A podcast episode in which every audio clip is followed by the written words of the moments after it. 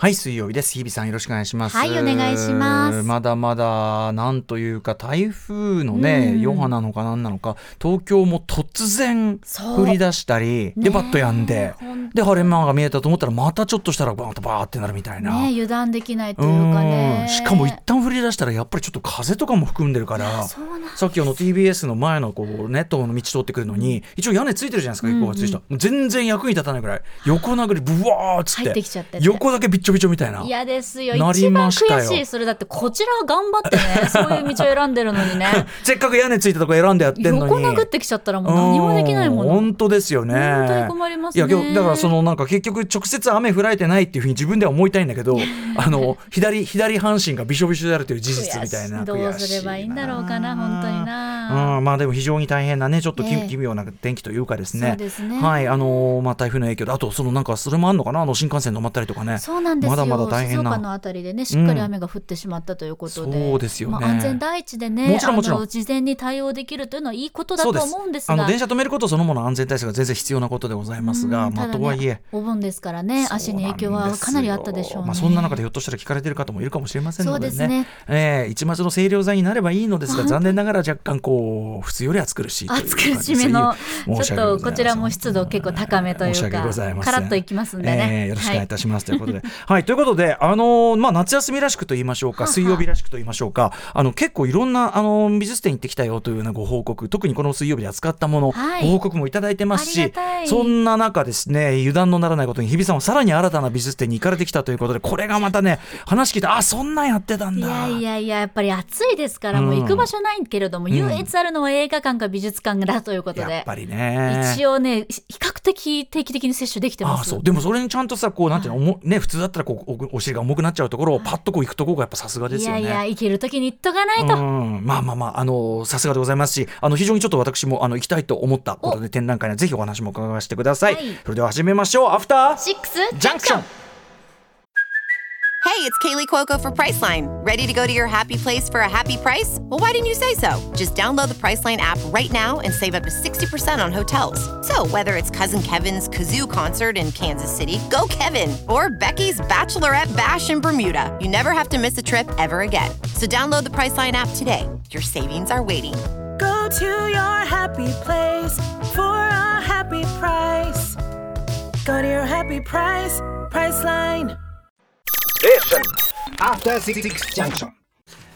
8月16日水曜日時刻は今6時3分です。ラジオでお聞きの方もラジコでお聞きの方もこんばんは。こんばんは。TBS ラジオをキーステーションにお送りしているカルチャーキュレーションプログラムアフターシックスジャンクション通称アトロクパーソナリティは私ラップグループライムスターのラッパー歌丸です。そしてはい水曜パートナー TBS アナウンサーの日々真央子です。ね日比さんもお忙しいでしょうにいねえいえいえ比較的でも落ち着いてると言いますか。あそうですか。だいぶはい、うん大丈夫です。ということでじゃあねまずはちょっとリスナーの方のメールからご紹介しようかな、本当にねいろんな方があの特にやっぱりあのソウルライター展はね、おイエーイ。あの先週の日比さんのねまたさらにあのなんていうんですかね実際に行ったレポートも良かったというのはあるんでしょう、あのね結構ね多くの方ちょっと読み切れないぐらいの方からいただいてるんですよねソウルライター展仲間うんがありがたい、なので、ちょっとね、これはね、この方にしようかな。ラジオネーム、みきまるさんのメール読みますね。えーアトロクでのサイさんの警告のおかげで、渋滞を避け、都心のアート展示2つに、えー子供の合宿で解放された妻とはしごしてきました。あ2つはしごして。えーまず1つ目は、これ、昨日もですね、あの、ラジオネーム、キラキラボスさんのメールでもご紹介、ちょっと一瞬しました。えー今年1月17日の浦島守さんの注目の10ベスト1023で第7位になったアーティゾン美術館のアブストラクション展、ね、抽象絵画展というね、えーと、ソウルライター展、この2つをはしごしてきたと。えー、八重洲の前者を10時、えー渋谷控え9階ホールのソウルライターを14時30分に予約し、えーお盆の混雑が読めないので、しっかりとそのスケジュールを守るつもりでした。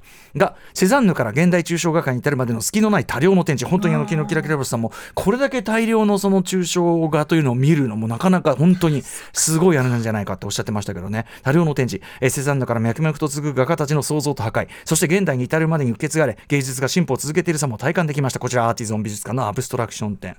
えーそして、美術史は詳しくない妻の心をもつかみ出るに出られない状況にアブストラクションって夢中になっちゃって、ででランチの削時間も削って急ぎ、えーソウルライター店に渋谷に移動。いやここからもすごいよきっと、うん。えーすると画家でもあるソウルライターの抽象画や、えー巨匠デクーニングとの交交流など、アブストラクション展とのつながりも楽しみました。そうか。一緒にこう見ると立体的になる確かにね。絵もありますからねソウルライター展最高だったのはその後の妻とのソウルライター展写真撮影ごっこ、えー手前に物を写し込んだり、雨に濡れた路面や傘鮮烈な赤を配置するなどボケ身を出すのが難しい iPhone でのソウルライターごっこは楽しく40過ぎの夫婦でキャッキャとはしゃぎました。なんと素敵なご夫婦なんでしょう、うん、そんなアブストラクション展は20日にソウルライター展は23日に終わってしまいます。ぜひご覧になっていない方は週末などにこの2連発遊んでみるのはいかがでしょうか。ソウルライターごっこ本当に楽しいです。ということで。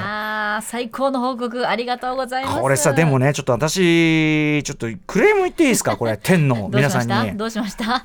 あのさ、はい。その夏休みじゃん今、ええええ。夏やお盆休みからの夏休み。お盆休みからの夏休みが終わった後に1週間から2週間のバッファーを設けんかい。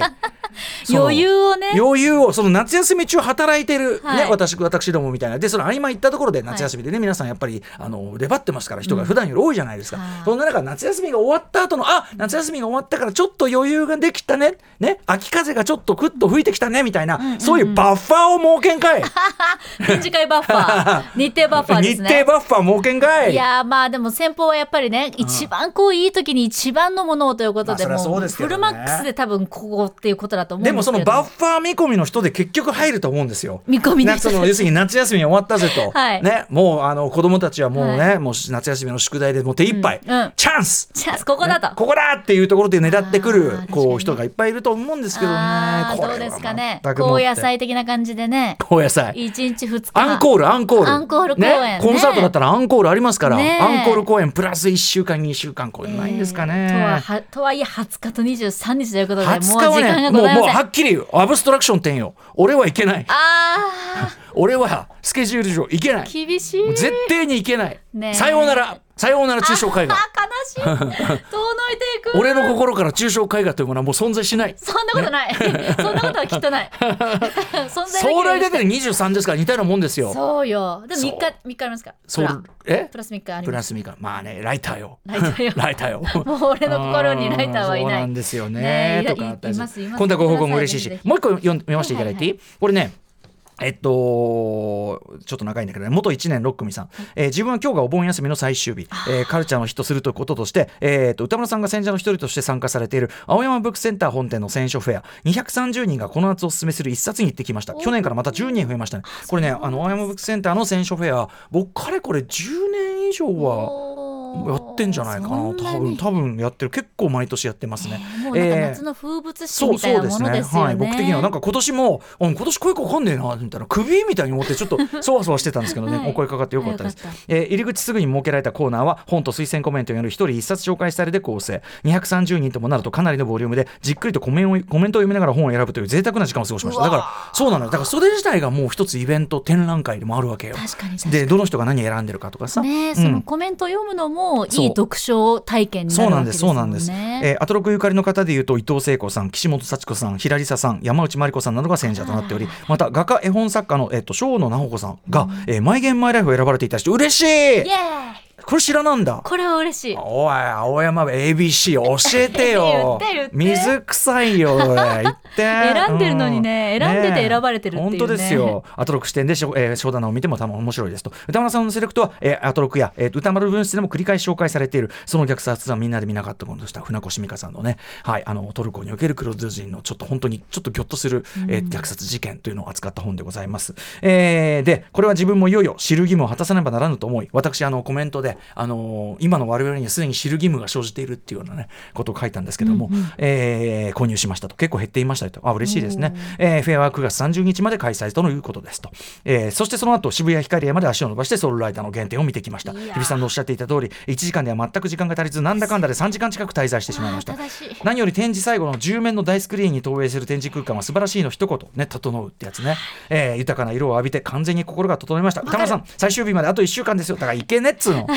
ねみんなが歌丸さんのケツを叩いてくれている、今年のお盆は仕事があったり身内がコロナにかかってしまったりと世話しない感じでしたが最後に本と写真の力で大きく巻き返すコツができましたという元一年六組さん。本当終わり良ければですね。ねということで皆さんご報告他にも本当にソウルライター展は特に本当にいっぱいいただいてます。ありがとうございます。ということです。す23日までですからね、はいそんな中、はい。えっ、と日比さんまた新たに本日行ってこられたんですよ行ねってきました、東京都現代美術館にちょっと頑張ってというのもなんですが、ええ。まあまあね清澄白河ちょっとね、はい。多少ありありますけども、ねえでもうん。今日もなんかあの雲も出てる時間帯もあったので、うんうん。ちょっと確かに迷ってはしまったんですけれども、上映という感じではなく行けた、うん。はい、なんとかたどり着きましてですね、現在行われております、デイビッド・ホックニー展に、そんなんやってんのね。やってるんですよ。ホックニーてかさデビッド・ホックニーって、はい俺さそのだっていくつまだご存命で活躍全然まだ活動中なんですね。86歳？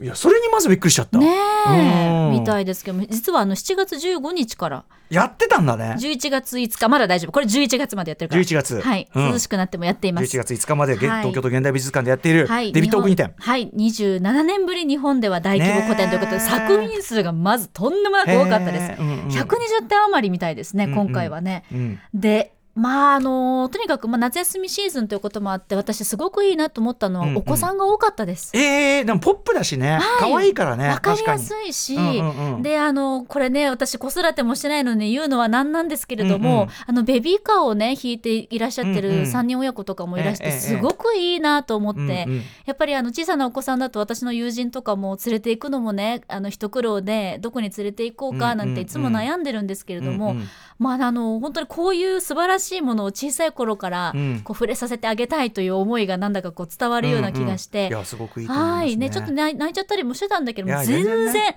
もう全然ありがとう来てくれてみたいな。ホックニーの絵には合ってんじゃない？そういうの、うん全然ねポップだし可愛いし、うんそうそうそうそう。大きいものもたくさんあるので、うんうん。本当体感という感じなので。ね。子供たちも飽きないでね。わおって感じがね、はいで子供たちの素直な「えーこのお水何?」とか「このお花かわいいね」とかはいはいはい「なんで寝てるんだろうね」みたいなそういう言葉も含めて、うんうん。このお盆シーズンならではのはい美術鑑賞だなと思ったのがまず何より楽しかったんですけれども、まあ点数が多いんで、ええ。3階から2階1階と、まあ、もうそのだけ大きいのがあるんですけれども、うんうん。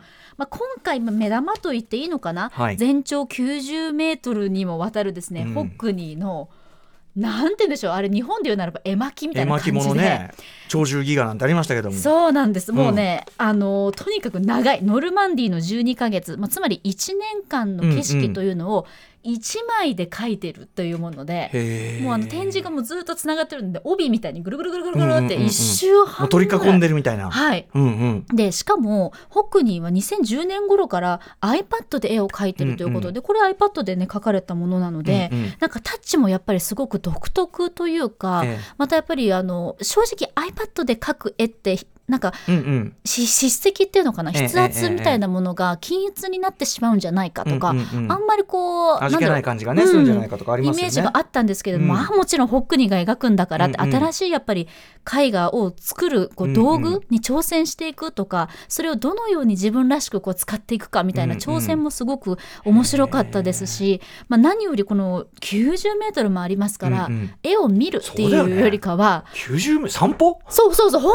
当に！うん本当になんかあのよくあるじゃないですか。こう歩いてたら雨や風が吹いてきて1年経ちましたみたいなうんうん。うん映画あるじゃないですか、それになった気分、だから本当に絵の中とか景色の中に自分がこう見ながらそう。で時間経過していく。そうそう。だから絵を見るっていうよりかは時間を経験するっていう鑑賞だったのは初めてだったのでうわすごいっていうかこれって多分普通の絵画じゃなかなかできないと思うんですよね。iPad だからこそ部分部分でこう書きつなげるからこそできる90メートルという長さでもあったのかなと思って。なんか絵を通して時間を味わうというかその中に入っていくっていうのがすごく新しい経験で。い。日比さんの表現もいいですね。日時間を経験すうるん。なんかうもう2週ぐらいしたつまり2年分私はこううんうんうん。うん鑑賞したんですけれども。そうそれがねすごく新しくてお子さんもこう立ち止まってこうイエーイとか言って記念写真をね撮ってたりしてなんかすごい新しかったですしこの写真をね何枚もつないで日本のこう庭園なんですけれども京都の龍安寺のあはいはい。はい、これをこう写真をね何枚も組み合わせて一つの龍安寺のこの庭を作るっていう、うんうん。でここのねあ下の方にホックニーの足を取っていて、ほうほうほう。自分のこう歩みも取ってるんですよ。ああさっき言っただからまさに時間というか。そうなんですよあねー。だからそのやっぱりいろいろな iPad であったり写真ーもちろん版画もあればうんうん。いわゆる油絵的なものもあるんですけれども、うんうんうん。やっぱりホックニー自身がずっとこう作ってきた中で、うん。時間の経過とか動きみたいなものをうんうん。一枚で作るっていう、ある意味四次元的な感覚よね。そうなんですよね。その一枚のその中にね時間感覚が入ってるわけだから。そう。でそこに3次元たる我々がいて、うん。そのなんか4次元感覚を味わうっていう。そう。でちゃんと私を入れてくれるんです絵画の中に、うん。うん鑑賞者も取り込んでくれてそれをるんです。まあ最初からこう見込んでるんでしょうね。そう、うんうんうん。あそこのなんていうのかな立体感みたいなものが、うん。ホックニーのポップで可愛くてビビッドな世界観だけじゃなくてすごく楽しくて。はい。あのあっという間に見てしまいました。えーいやーあの菊田にししかもこれはやっぱりその展覧会という形じゃないとねそうなんです。味わえないだろうからね。実物を見ないとわからない、うんうん。その世界いわゆる世界観ですよね、うん。本当にええ360度ホックニーっていうのが体感できると思うので、はい。ぜひ11月頭までやってます。そして私ね物に惹かれる私としてはまず図録が死ぬほど可愛い。そうなの。やっぱね買ってくれる迷っちゃうんだよないたつもな。ね図録もいいしもちろんあのねおお買い上げになったこの3枚の絵はがきもいいですし。もうこれね、うん。これあの特別ルール毎回すぐに設けるんですけれども変形はせ 変形は別。変形は3枚のうちに入れないということで、うん。変形は別。正方形のこの両親という作品も買ってまいりま絵がプリントされた全面プリントされたトートバッグもいいねこれね。トートバッグも可愛いしあと T シャツあそんなもんだ。T シャツみんな迷ってる。どうするどれ買う？ポーチとかもまあねそんなものもいいし、ははい。いデビッド・ホックニー展これははい。11月5日まで、えっと、はい。東京都現代美術館でやってますので。そうなんです、うん。ね。まあもうちょっとしず、ね、涼しくなってからっていうのもね、あの公園のあたりは散歩しながらもいいかもしれませんけど、はい。そしてさもう一個さっき話してる中でいろいろね、日比さんが活動されてて、いや昨日もさ宇垣さんと話してて行き損ねたやつで、あの渋谷のメゾンマルジェラのジョン・ガリアーノの,、あの映像とセットの展示。行き損なったんだよって話したら、日比さんが「あそれ行った」っつって「え？いた。行ってんのかい!」いたし。行 ったし。私行ったし。私行ったし。行った。行きましたそれも良かったんですよね。ダータっすもんね一応その予約さえすれば。私びっくりしたんですよ、うん。だまさかダータだと思わなくて、うんうん。でも予約もね埋まってなかったんです。よこれダメだね。俺もそうだけど。なかったの。俺もそうだけどどいつもこいつもダメだ安心するな。飽きまくってたの、あそう。行くしかないと思って結構のフラッと気楽みんな知らないよね。知らないし、はい。そのさあの宇垣さんの説明受けるだに、何だって説明しづらい感じの。できないできないですね。できないですね。でもうーんいやだから私はこれを本当に美術手帳の橋爪さんのツイッターから全部得てるので、ありがとうございますって感じなんですけれども、さすがうん。また教えてもらいましょうね本当にそうですね、はい。これもまた楽しかったですよ。